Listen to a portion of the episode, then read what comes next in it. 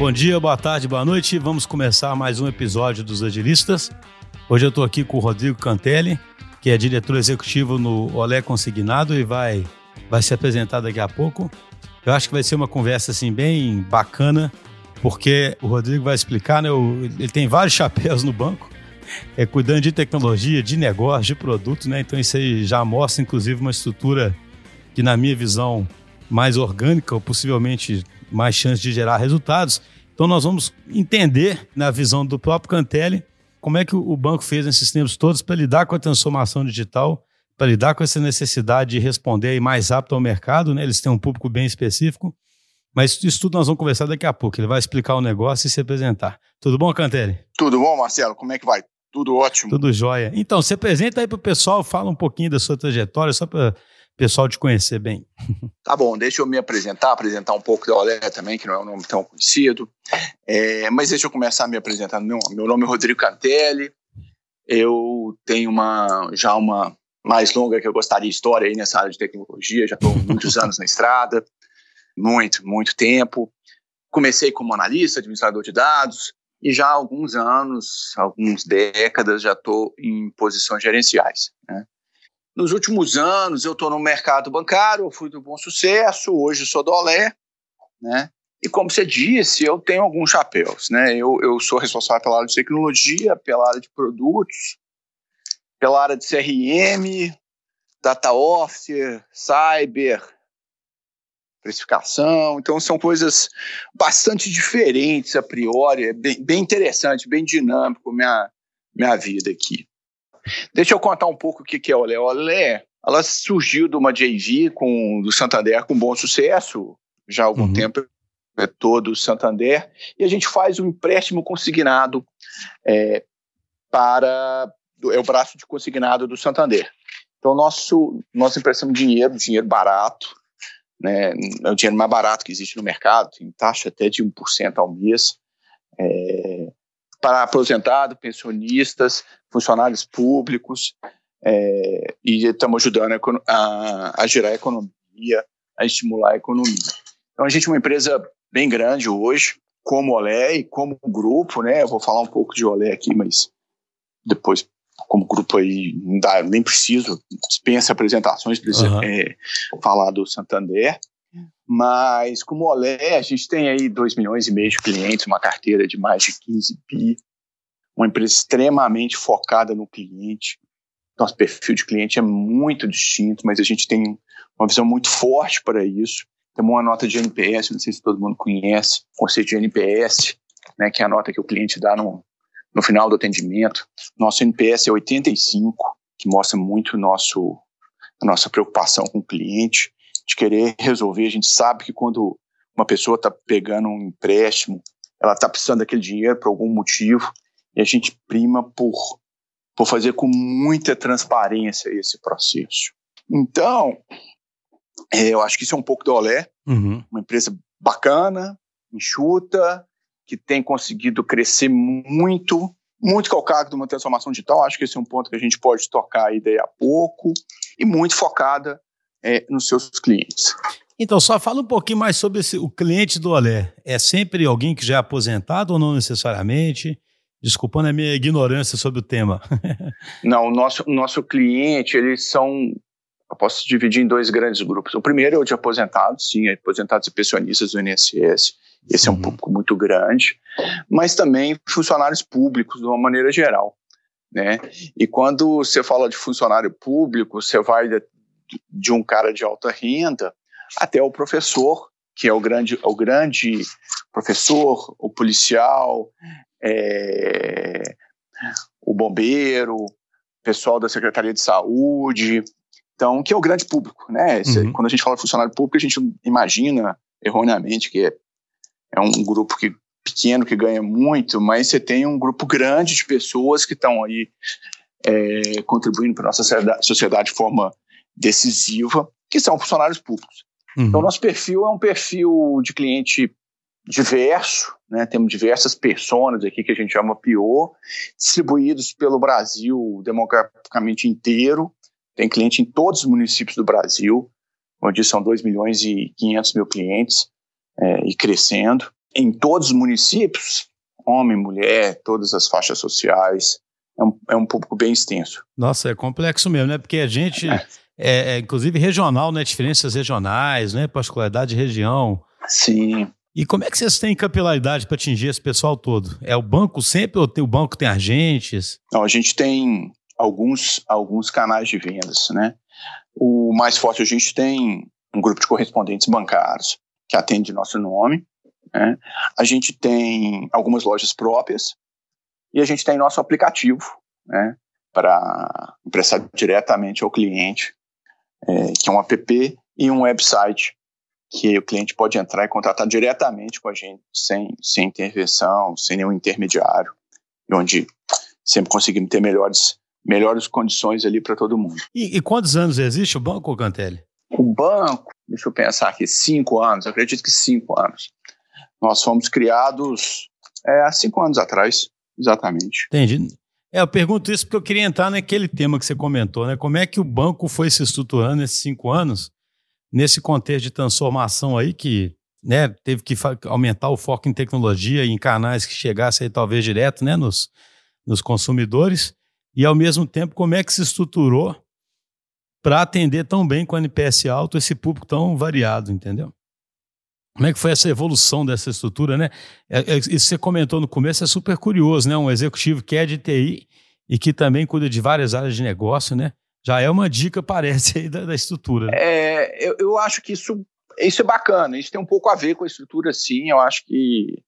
Eu, eu tenho uma, uma característica quando alguém me pergunta o que, que eu sou hoje em dia, eu, eu falo que eu sou uma pessoa de tecnologia que entende de negócio e uma pessoa de negócio que sabe como usa tecnologia. É, e eu acho extremamente importante hoje. Essas nossas áreas de negócio e tecnologia são muito próximas. É, eu dia após dia eu tenho eu tenho meninos não pequenos mais, eu tenho duas filhas já 18, 15 anos de idade. E quando a gente uhum. observa essa essa essa meninada, né? E elas são elas já são a tecnologia já está chipada nelas, já nasceram com tecnologia. Então, quando você olha para o futuro, eu não consigo ver mais te uma área de tecnologia tão separada de uma área de negócio. Essas áreas uhum. vão estar muito integradas no futuro. Por quê? Porque uhum. a tecnologia está em tudo. Né? Foi a época que a tecnologia estava separada, uma área distante. Então, cada dia que passa, a tecnologia está mais inerente ao, ao negócio, mais próxima do negócio, mais acontecendo em todos os lados. Então, eu tenho uma formação de tecnologia, sou formado em ciência da computação. É... E antes você tinha que ter uma formação imensa e continua sendo extremamente importante essa formação. Mas quando eu vejo minhas filhas, desde pequenas, elas têm uma, uma visão muito forte de tecnologia. Elas vão estar no mercado daqui a pouco, competindo, competindo com a gente. E elas vão Sim. entrar no mercado como área de negócio, provavelmente, com uma inquietude tecnológica muito maior. Então, nesse processo nosso, é, a gente procurou tentar fazer uma estrutura levando isso em consideração. Então, nós dividimos toda a nossa área de desenvolvimento, hoje já tem alguns anos, né? Ela foi organizada em squads, alguns é, academicamente ou teoricamente bem concebidos como squads, outros não. Uhum. Outros foi a nossa forma de agrupar é, ali dentro. No, se você olhar ali, você não vai achar ele tão, tão academicamente, tão bem, bem separado como squad, tão detalhado. Mas o que a gente fez foi empoderar os usuários, ponderar a área de negócio e colocar essas pessoas juntos. É, uhum. Quem sou eu para discutir de agilidade com vocês? especialistas, né? Num podcast chamado Os Agilistas. Mas eu, eu, eu tenho para mim que alguns pontos são fundamentais nesse processo de, de, de uhum. agilidade. O primeiro é ter equipe multifuncional. Segundo, é todo mundo estar tá ali junto, é, tentando resolver os problemas da forma mais rápida possível. Seja essa pessoa de negócio, de tecnologia, ou seja o dono do produto, ou sendo a área de marketing, a gente ter uma velocidade de solução de problemas mais rápido, né? de decisão, não é de, uhum. de execução. Agilidade é, não significa fazer rápido, significa. Uhum. Né? E o terceiro, um mindset de ser mudado, um modelo de, de definir todo o escopo primeiro. Acho que isso aí eu não vou entrar nesse mérito aqui agora. É, para o modelo de estar tá definindo aos poucos e tudo. Mas então eu não vou entrar no, no mérito mais do, do tecnicismo do, do, da agilidade, que eu acho que várias pessoas já abordaram, mas sim um conceito de estar tá todo mundo junto, trabalhando no mesmo, no mesmo sentido. E isso a gente fez. Então, hoje, as nossas squads ficam nos departamentos de usuário. Ficam os desenvolvedores sentados junto com as áreas de negócio. Então, o dono da área de negócio é responsável pela priorização, para decidir se vai entrar uma correção de um bug ou uma melhoria nova. Ele participa desse processo sempre, em todas as rotinas, seja de daily, seja de priorização, o que seja no início da sprint, para definir o que, que entrou ali dentro ou não, o dono da área de negócio define. Porque, no uhum. fundo, isso é que impacta a vida dele. Ele não consegue mais viver sem a gente. Né? E também nós não vivemos sem área de negócio, porque, a não ser uma empresa que seja de tecnologia, o grande foco não é tecnologia, né? Nosso foco é atender o cliente final nosso que está precisando de dinheiro por, algum, por alguma razão, atender ele rápido. Uhum. Então, é, tentando, espero que eu consiga te responder, eu acho que grande parte do sucesso nosso tem a ver com isso, da área de negócio e tecnologia estarem muito juntas. Sim. Juntas no mindset, juntas fisicamente. Fisicamente é um, existe um lado é representativo. Então, acho que esse faz parte do nosso sucesso. E com isso, acho que a gente conseguiu fazer um crescimento imenso dessa empresa. É, a gente tinha, quando começou a, a Olé, a gente emprestava 40 milhões por mês. Hoje a gente empresta 3 mil vezes isso. A gente cresceu putz, muito, né? 3 mil, sei lá, nem sei quantas vezes. Não sei dizer se esse é o número, não, não vou entrar aqui em números uhum. do pão. Ah, mas isso está no balanço também. Hoje a gente empresta um milhão, um bilhão e meio por mês e com a mesma quantidade de pessoas. Não crescemos nenhuma pessoa. É curioso como é que essa é. Só, só uma coisa antes, né? Achei essa reflexão sua anterior aí, que de as pessoas estarem juntas, você falando das suas, das suas filhas, né? É interessante, né? É assim, hoje ainda tem um grupo, né, de, claro, sempre vai ter o um especialista que desenvolve tudo, né? Sim. Mas hoje ainda tem muita essa separação do tipo assim, esse é um cara que entende tecnologia, eu sou um cara que entende negócio, né? Só que o background de todo mundo cada vez mais vai ser um background de tecnologia, né? Então, cada vez mais essa coisa não vai ser tão misteriosa, tão caixa preta, né? As pessoas vão naturalmente conversar sobre esse tema, né? Claro. E aí eu achei interessante você ou seja, é como se você já estivesse se antecipando a isso, né? E é incrível como é poderoso colocar as pessoas para trabalharem juntos, né? isso aí, o, eu estava falando isso, o pessoal, assim, toda vez que tem um problema sério, o que, que todo mundo faz? Quase que um reflexo, né? Junta as pessoas numa sala, a famosa sala de guerra, né? Isso. E coloca para trabalhar junto, né? Só que depois desfaz isso, né? É como se você, num dado momento, começou a criar os squads, independente do nome, acreditando nessa ideia, né? Exato. Acho que essa é até origem, uma, das origens do modelo ágil, né? Ou seja, se você trabalha, quando você tem uma tarefa de guerra, você trabalha bem lá, vamos criar os squads sempre. Mas é isso mesmo, acho que tá junto, ter uma gestão à vista, todo mundo objetivo, isso tem, tem muito resultado. Mas, Marcelo, é, até falando de, de, de filho, de como as pessoas vão entender de tecnologia, isso é um fato que me marcou demais e eu vou compartilhar aqui com você e com, com todo mundo que está tá ouvindo aqui desse, desse podcast extremamente bacana. Eu, minha filha mais velha tem 18 anos. Acho que ela tinha 8 anos, ou seja, 10 anos atrás, talvez um pouco mais. Logo que aqui em Belo Horizonte se proibiu sacola plástica, é, embalagem de sacola plástica para você entregar. E eu lembro que eu estava comprando com ela livros ali na leitura. E a leitura é, vinha com, que acabou, vinha com uma sacolinha de papel com algumas frases de alguns pessoas famosas, grandes pensadores. É, eu lembro é, disso, verdade. É, é. Não, é muito bacana isso. É, e vinha lá, pô, eu imagino o Paraíso como uma grande biblioteca. Não me lembro quem era o autor, uhum. mas eu lembro que tinha uma frase do Bill Gates.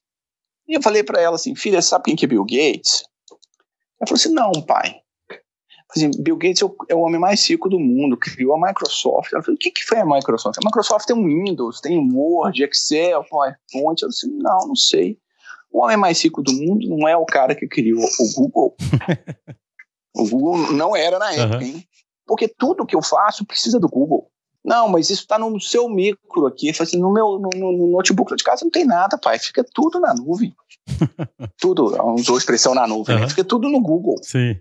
Então, há 10 anos atrás, um menino de 8 anos tinha uma percepção que o modelo, óbvio, né? Que o modelo de, de remuneração ia mudar. Sim. que ia mudar para o modelo do Google, que hoje é a grande potência que é então eu fiquei, é, é, quando ela me disse aquilo, eu fiquei extremamente impressionado com a frase dela, né? E é isso, ou seja, hoje essa, essas meninas que estão aí hoje, daqui a pouco estão aqui com uma percepção de tecnologia completamente diferente com a nossa e estão compartilhando o mercado com a gente. Nossa, esse exemplo é. é muito legal mesmo, né? Porque a é. percepção diferente muda tudo, né? E a gente é. é. de outra geração, né? Igual você disse, o ícone era o Bill Gates, né? é muito interessante, viu? Tem um, um, um, tem um. A gente já até gravou podcast com o Humberto Mariotti que fala sobre complexidade. E ele fala muito sobre essa questão da percepção, sabe? Assim, da gente ter vários problemas que são advindos de um problema de percepção, né? A gente não entender, por exemplo, que certos problemas têm que ser lidados de forma diferente, né? E aí você fala uma coisa interessante, viu? Como é que essa geração nova já vem com a percepção de mundo completamente diferente, né? Com uma intuição até melhor, né, para os modelos de negócio, né? Né, para os possíveis modelos de negócio e as possibilidades, né? Muito melhor, muito melhor. Quer dizer, não, não diria que é melhor ou pior, né? É diferente, né? Mais sintonizada, né? Para o uso de tecnologia é melhor, né? É mesmo sem, sem o nosso background, sem a nossa formação. E eu acho que o mais importante, nós vamos encontrar com essa geração no mercado de trabalho. Então, é, quando a gente olha, você fala assim, pô, eu vou trabalhar, eu vou eu vou trabalhar mais 20 anos, mais 30 anos, entendeu? Então, se eu vou trabalhar mais 30 anos, tem alguém de 10 anos que vai trabalhar comigo muito tempo no mercado ainda, entendeu? Que tem 10 anos hoje. Então, eu vou compartilhar, ele vai entrar na empresa que eu estiver trabalhando com uma mentalidade completamente diferente da minha, querendo fazer negócio de um jeito diferente do nosso.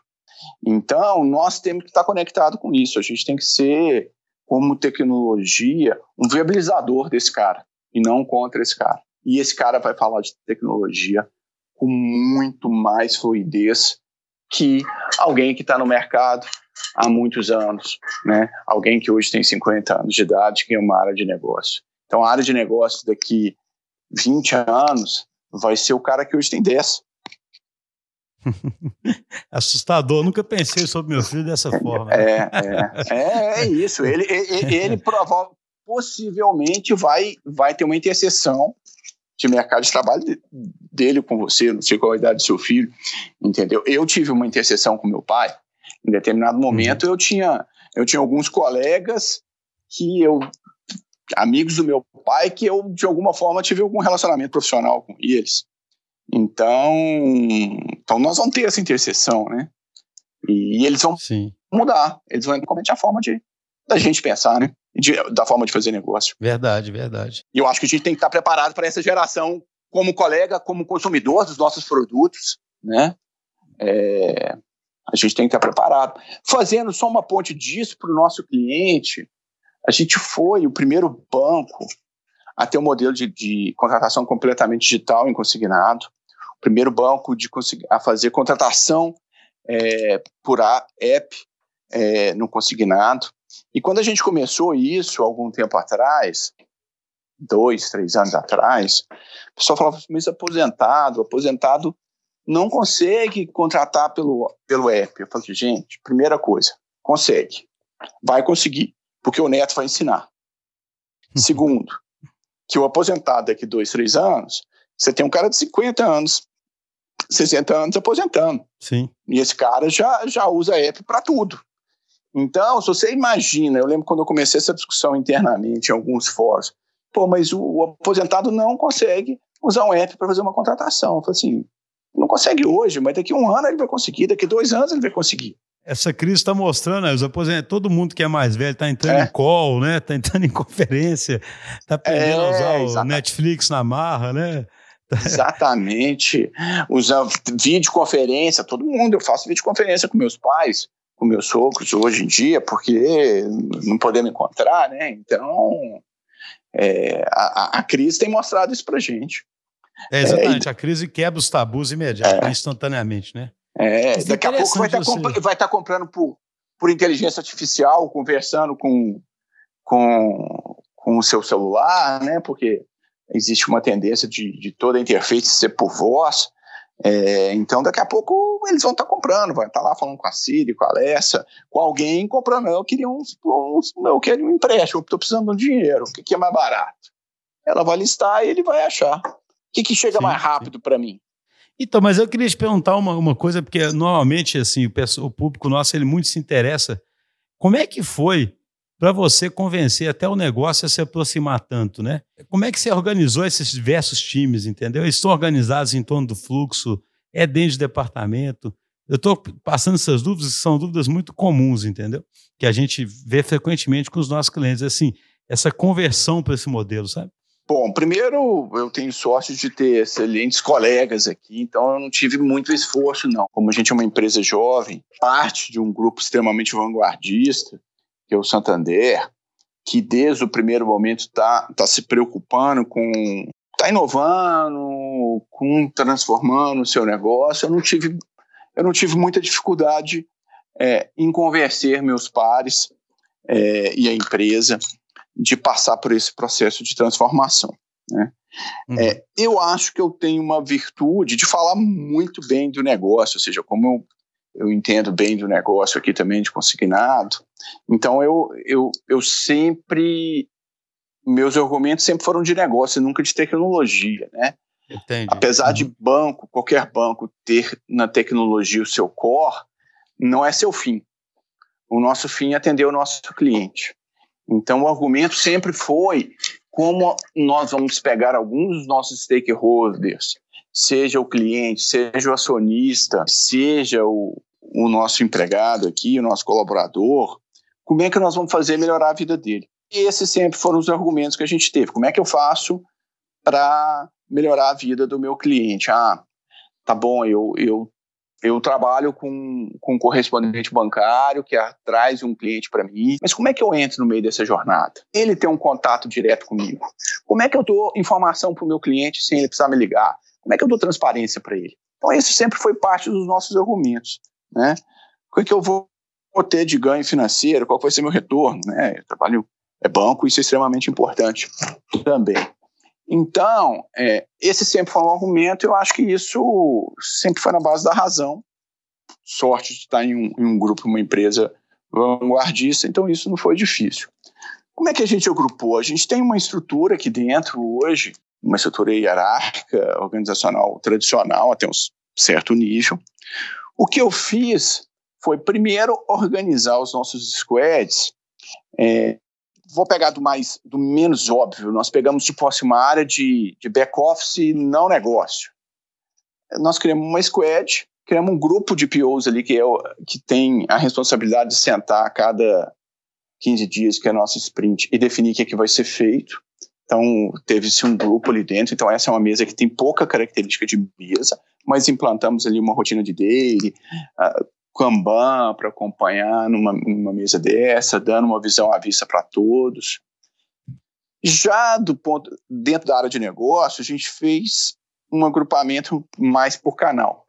Então a gente trabalhou os grandes canais nossos, temos plataformas separadas e a gente começou a trabalhar cada canal com a sua plataforma e depois a parte de workflow embaixo. Então a gente organizou as squads dentro de uma visão, primeiro canal com contato com o cliente e com o nosso correspondente bancário, que é um outro é, é um outro stakeholder extremamente importante para nós, né? Uhum. Faz parte das nossas, dos nossos pilares, satisfazer o cliente, satisfazer os nossos parceiros de negócio. Então a gente organizou essas squads, garantiu que essas squads tivessem é, dependendo dela, pelo menos um PO dedicado, full time, sentado num, na squad, garantindo uma estrutura mínima para essa, essa squad, ter um Scrum Master, ter os devs, ter, ter gente de teste, é, ter alguma ferramenta de gestão de demanda e gestão do trabalho do dia a dia. Aí cada uma, algumas foram mais para o Kanban, outras foram mais para o Scrum, aí foi dependendo um pouco de cada mesa e cada necessidade dela, a gente não obrigou é, uhum. que isso, isso acontecesse. Dentro da estrutura de TI, então a gente organizou squads, business partners, que eram pessoas que atendiam o negócio faz, e fazem a ponte entre o negócio e a área técnica. Então, uma estrutura de TI está organizada em business partners que estão ligados às áreas de negócio, é um business partner para uma ou mais áreas de negócio. Squads que eles atuam mais e cada squad tem seu PO que é responsável por priorizar aquela, aquela squad, por definir as, as, as histórias, para conversar com todas as demais áreas. Uma área de arquitetura, em paralelo, dentro da área de TI também, que Suportando define, né, os times todos, né? Suportando os times, definindo as principais diretrizes arquiteturais e infra. Aí tem algumas outras áreas mais tradicionais é, dentro disso. Depois, o que, é que a gente fez? Então, no primeiro momento, essas estruturas, elas ficavam dentro da TI, e ou dentro de uma outra estrutura que era é minha, que é a estrutura de digital, que foi responsável pela transformação digital e por, pelo nosso modelo de contratação digital e pela venda no canal direto. Então, uhum.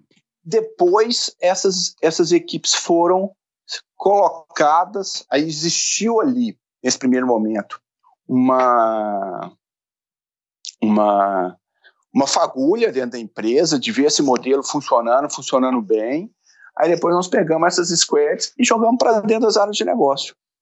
Então aí, aí nós contaminamos a área de negócio. Se você andar dentro da empresa aqui, eu acho que você já teve aqui algumas vezes, não sei quando você foi em alguns outros andares aqui, é, nossa, você vai ver Kanban em todos os andares, você vai ver um ambiente que, se, que mudou bastante depois disso acontecendo, porque houve uma contaminação da empresa com essa questão da agilidade, da squad, estar próximo da tecnologia. As áreas de negócio que são organizacionais passaram a se agrupar um pouco de alguma forma em torno dessas squads, tiveram o sentimento de dono com, com, com as squads e os sistemas, que são deles, na realidade, né? não são da área de TI. Uhum. Então, acho que houve uma, um alinhamento muito grande com essa estrutura que a gente conseguiu construir aqui dentro. Interessante, né? Ou seja, começou quase que um pouco incubado e protegido dentro da TI, mas na medida que deu resultado, foi se espalhando, né?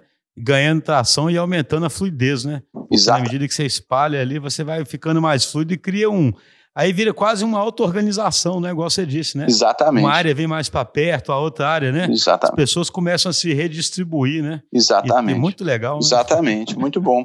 É, eu acho que tem funcionado sempre com muita coisa a melhorar ainda. Eu acho que a gente fez muito, mas com muitos pontos a melhorarem contando com bons parceiros sempre, com comprando conhecimento do mercado, tem sempre gente que ajuda a gente e com excepcional time, né? Eu acho que isso não seria feito sem sem um time excelente aqui que, que comprou essas ideias desde o início. Ah, muito legal é. isso aí, viu? Eu queria, você falou uma coisa, eu queria até, até mudando um pouco de assunto, mas que eu fiquei curioso também. Você falou assim, você tem o chapéu de TI de transformação digital, né? É, é, hoje não mais. Eu já tive. Hoje meu meu chapéu, um dos meus chapéus é o canal B2C, é a venda do B2C e o marketing digital. É, já foi de transformação digital. Hoje, depois que a gente desincubou, essa transformação já está dentro do banco como um todo. Isso foi por, não, isso, por é, o, o, assu é, o assunto já não, é, não precisa de um departamento isso, disso, né? Porque exatamente. é um assunto então, mas aí o que eu ia perguntar é isso. Uma dúvida que eu vejo muito grande é assim: quase que é a sua visão sobre. Você acha que uma empresa que ainda está muito tradicional, ela tem que criar uma área de transformação digital mesmo para provocar isso? Aí como é que fica esse conflito com a TI que já existe? Tem o tal do modo 1 e modo 2, igual o Gartner falava, ou está saindo em desuso, entendeu? Como é que você enxerga isso, hein, Canté? Ah, eu enxergo assim, eu acho que não existe uma receita pronta, não, sabe? É, eu acho que depende muito da cultura, de quanto cada, que cada empresa comprou. Não sei se eu faria igual eu fiz aqui em outro local. Aqui, aqui como eu disse, teve um, um apoio muito grande do, do, do, grupo, do presidente, dos meus pares, da empresa, do, do, time como um todo. Acho que esse modelo nosso funcionou bem aqui. eu acho que existem algumas características, sim, que podem devem ser replicadas para cada para todos os lados, não uma receita de bolo. As características uhum. são essas, ou seja, a tecnologia tem que ter empatia com a área de negócio e vice-versa. É, tá sentado junto, ter essa visão de, de, de, de sala de guerra o tempo todo. O usuário se empoderar dos sistemas, dos squads, dos projetos. Né? A questão de, de, de, de trabalhar de maneira ágil, eu, eu, eu, não vejo muito, tirando alguns poucos projetos, como trabalhar no modelo cascata hoje. Acho que não consigo imaginar isso mais, né? Ou seja, tem que trabalhar de forma ágil. Então, essas características, eu acho que elas são, elas são comuns. Agora, um modelo depende da cultura organizacional. Eu acho que tem empresa que cria seu departamento de transformação digital, é, tem empresa que não precisa, mas vai depender da cultura de cada uma, entendeu?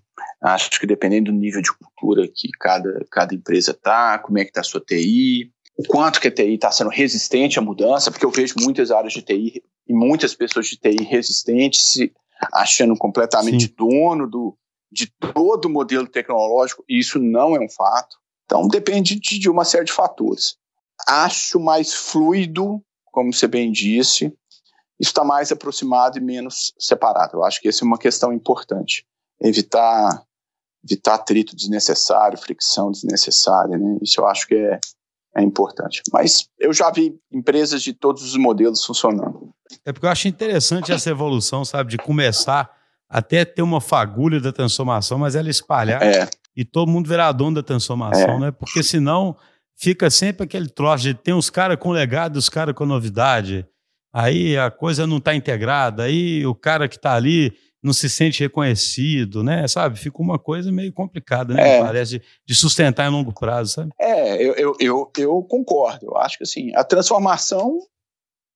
Transformação é um processo, né? Ela, você falar que você está com a transformação digital, daqui a pouco ela já aconteceu. Nós temos que buscar é outra transformação, entendeu? Uhum. Transformação Sim. tem que acontecer sempre. Então, eu, eu, eu não. Eu acho que tem que funcionar por um período um período determinado. Mas tem modelos e modelos. Eu, obviamente, acho que aqui combinou esse modelo nosso, tanto que foi bem sucedido. É, mas já vi outros modelos funcionando, pelo menos por um período de tempo, né? Uhum. Uma pergunta que é inevitável hoje, né? Falar sobre o futuro e, e botar o Covid aí no jogo, né? Como é que você está enxergando assim? O que, que, você já pode dizer do que, que vocês já sentiram aí, né? Como é que foi tanto a adaptação de vocês interna ao Covid e, e se vocês já estão sentindo alguma mudança no, no consumidor. É, e como é que você enxerga o futuro do crédito consignado, sabe? E, e, e, do ponto de vista aí de mais uso de tecnologia? Eu acho, vamos por partes. Na primeira parte, eu acho que a gente adaptou muito bem, muito rápido com o Covid, né? É, não só do ponto de vista de tecnologia, que a gente tinha elas prontas, é relativamente fácil, é, algumas, né, mas a gente tinha as, as tecnologias prontas, a gente já tem é, um baixo índice de, de trabalho manual aqui dentro, como eu disse, a gente emprestava 40 milhões com, com o volume de funcionários, emprestamos hoje um bi meio com o mesmo volume de funcionários que tínhamos com 40 milhões, isso significa uso intensivo de tecnologia, OCR, Sim. workflow, ou seja, a maior parte das propostas tem baixa interação humana com elas, ou quase nenhuma, né? Uhum. Então, é, é, é, nossa, é uma esteira, né? Um, um workflow aqui muito, muito digitalizado, que quando você entra para um processo desse de Covid, quando a gente começou a discutir, a gente falou assim, não, aqui está bem resolvido, né? Então, isso aqui, eu tenho muita elasticidade de, de crescer por funcionário sem, se eu tiver algum problema. Uhum. É, a gente criou um, um modelo de trabalho remoto muito rápido, né? Acho que como todas as empresas, tanto do ponto de vista de tecnologia quanto do ponto de vista de gestão e de cultura, né? Então, logo no primeiro, na primeira semana, a gente já estava lá com todas as áreas sendo fazendo daily todo dia. Então, vem até uma cultura do ágil, veio para o modelo. Todo mundo passou a ser obrigado a fazer uma daily, até para aquecer o time, para manter ali, ou seja, muda um pouco a forma de gerir. Isso foi muito rápido e acho que a gente aprendeu a trabalhar bem. Acho que nós não, né? nós no mundo estamos aprendendo a trabalhar bem nesse modelo, modelo remoto de videoconferência. É, acho que isso vai perdurar por um bom tempo. Uhum. É, eu ouvi uma frase esses dias, eu acho até que é, é do, do presidente do grupo, que é do Real, não tenho certeza, mas eu acho que é, que é falando o seguinte: problemas simples estão sendo bem resolvidos por videoconferência, nesse problema de. É, nesse processo de videoconferência, trabalho remoto. Agora, problemas complexos precisam de interação humana. Então, precisam do, dessa troca, de você sentir a temperatura, ver. E eu concordo muito com isso. Né? Então, eu acho que a gente está num processo de trabalhar rotina, mas para algumas coisas nada substitui o contato humano, uhum. principalmente para essas questões, problemas mais complexos. Muito difícil de resolver isso numa videoconferência. Ver a cara do outro mesmo, tem um estalo, é, uma interação junto ali, né? Escrever um troço é, junto. Escrever na parede, junto, terminar, não, uhum. não é a mesma coisa de escrever num, no, na tela do computador para o outro ver. Acho que a gente ainda não tem, pelo menos a nossa geração, pode ser que a geração dos, dos nossos filhos tenham, uhum. apesar das minhas filhas reclamarem muito da aula da Virtual. aula à distância, né? Uhum. Eu acho que perde muito. Então eu acho isso isso tem que mudar. Né? Eu acho que a gente não vai conseguir viver, não consegue viver durante muito tempo os problemas complexos. Fora o fato que nós somos latinos, né? Então, brasileiros, latinos, a gente gosta de contato. Acho especialmente muito difícil esse esse da gente não ter o olho no olho, não ter o contato, não ter não ter reunião presencial. Acho que isso é muito do nosso da nossa cultura latina, falando da gente brasileiro, latino-americanos, italianos, espanhóis, todo mundo da cultura latina tem isso muito forte, diferente é, de um anglo-saxão, do nórdico, que são tem uma cultura diferente da nossa. Então eu sinto que a gente precisa um pouco mais de, de contato é, que eles, pelo menos é uma opinião que eu tenho. Então eu acho que para problemas complexos a gente vai precisar precisar voltar a encontrar entendeu? Sim. A ter reuniões presenciais. Não, acho muito legal esse, esse elemento. É assim, outro dia conversando com a, com a Patrícia Fumagalli da Anima, né, até só um, um comentário de uma coisa boa, que era as pessoas até se manifestarem mais lá no mural virtual, por exemplo, né? Independentemente de posição, Sim. sabe? Isso foi um negócio interessante. Mas eu concordo com você que o ser humano é cheio de coisas intangíveis, né? E que é. o contato, o melhor humor juntos, talvez, né? É, a dinâmica ali pode, pode fomentar mais a criatividade ou a resolução do problema, né? Isso aí você não consegue realmente passar para o virtual, né? É, realmente é uma reflexão bem interessante. É, eu, eu, eu, pessoalmente acho que eu acho muito difícil. Eu acho que a gente precisa e, e, e tem uma nesse contato pessoal, na emoção, no clima, no, é, isso se acaba gerando um nível de, de de criatividade diferente. Então eu acho que a gente vai ter que voltar daqui a pouco, não sei quanto tempo a gente suporta esse processo é, dessa forma, como a gente está não, né? É, é, extremamente importante, tá, tá todo mundo em casa agora, a gente preza, preza por isso, acho que a gente tem que preservar a saúde mais que tudo, a gente tem, tem, tem prezado muito nisso, mas é, é, difícil, né? Eu acho que é um, é, um, é um, processo de ficar muito tempo em casa, não ter contato com os colegas, não ter contato com a família. É algo que, com o tempo, vai, vai tirando um, um quê da nossa cultura, que é muito forte. Né? Volta a reafirmar a cultura latina, de almoçar com os pais no final de semana, é, reunir a família inteira, é, e isso é muito, é muito nosso, né? A gente não vê isso em algumas nas culturas anglo-saxões tão forte quanto a gente, essa relação familiar, essa relação de amigos, mas a gente tem isso muito forte. Então, acho que a gente tem que resolver essa, essa questão dessa, dessa calamidade, dessa pandemia, para a gente voltar. Não vai ser o mesmo normal que a gente tinha antes, mas a gente tem um pouco mais, voltar pelo menos com a ter um pouco de mais de, de ah, contato. Não, com certeza. É. Vai minando né, o espírito das pessoas, isso, né, cara? A verdade é essa, né? Vai assim, minando. É uma, vai minando, uma maratona que é difícil, né? A gente, eu sempre falo assim, a gente é até privilegiado de estar num, em negócios que permitem ainda, né, trabalhar assim, ter essa opção, né? Então é um isso. privilégio nesse momento, né? É. Mas eu concordo que isso aí não é uma coisa assim sustentável, né, a longuíssimo prazo, né? Eu, assim, é, eu acho que o nosso espaço aqui na DTI vai virar um espaço de sincronização quando for possível, né? E as pessoas vão querer encontrar e fazer coisas juntas aqui. E ao mesmo tempo ter a opção é. também de fazer coisas em casa, né? Mas eu acho que ninguém vai dispensar, é. sabe, totalmente essa. E até a falta da casualidade, né? Você tá dando uma volta, encontra com alguém que você não vê, né? Assim, isso é. não dá para reproduzir muito bem no virtual, né? Essas, essas casualidades. É, não tem jeito. Não, de ter, de ter uma ideia, de ter um insight ali naquela casualidade. É, você tá subindo no elevador, encontrar com alguém, discutir alguma coisa, e lá eu falei, putz, aconteceu aqui. É, dessa, dessa rotina que a gente tem hoje de videoconferência, de conferência um atrás do outro, estamos aprendendo a ficar mais pontuais que nunca, né?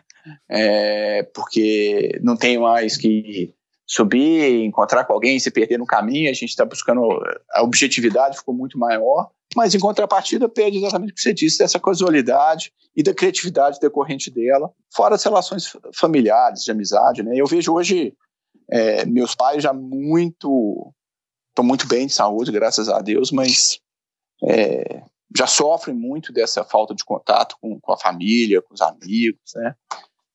É difícil manter essa eles em casa esse período todo é, e perdendo isso, isso que é muito, é muito nosso, pelo menos eu que venho de uma família de italiano, é, é muito forte, né? Não tem é todo final de semana almoço, três, quatro horas de almoço encontrando com a família. Faz falta mesmo. É, é, todo mundo na casa da, da mãe e uma sociedade muito, muito baseada nisso, né? Então acho que isso isso tem feito falta. É bacana demais. Você vê que você realmente é um cara de tecnologia com visão ampla, né? De negócio e de gente, né?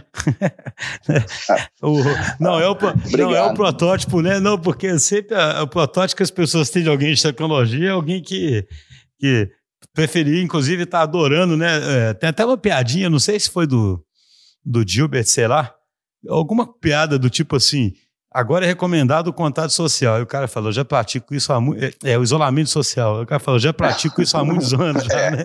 Assim, a imagem é, que as é. pessoas têm do cara manerd é isso, né?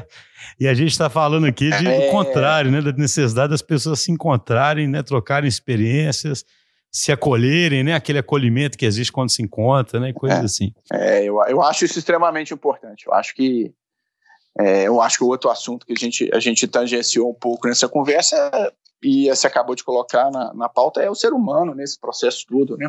Falando de tecnologia, tecnologia quem faz são seres humanos, né? Máquina a gente compra, tem dinheiro. Agora quem realmente vai gerar criatividade, vai vai melhorar seu produto, que vai pensar no modelo, é o ser humano. Então, não tem como falar de tecnologia e não falar de ser humano.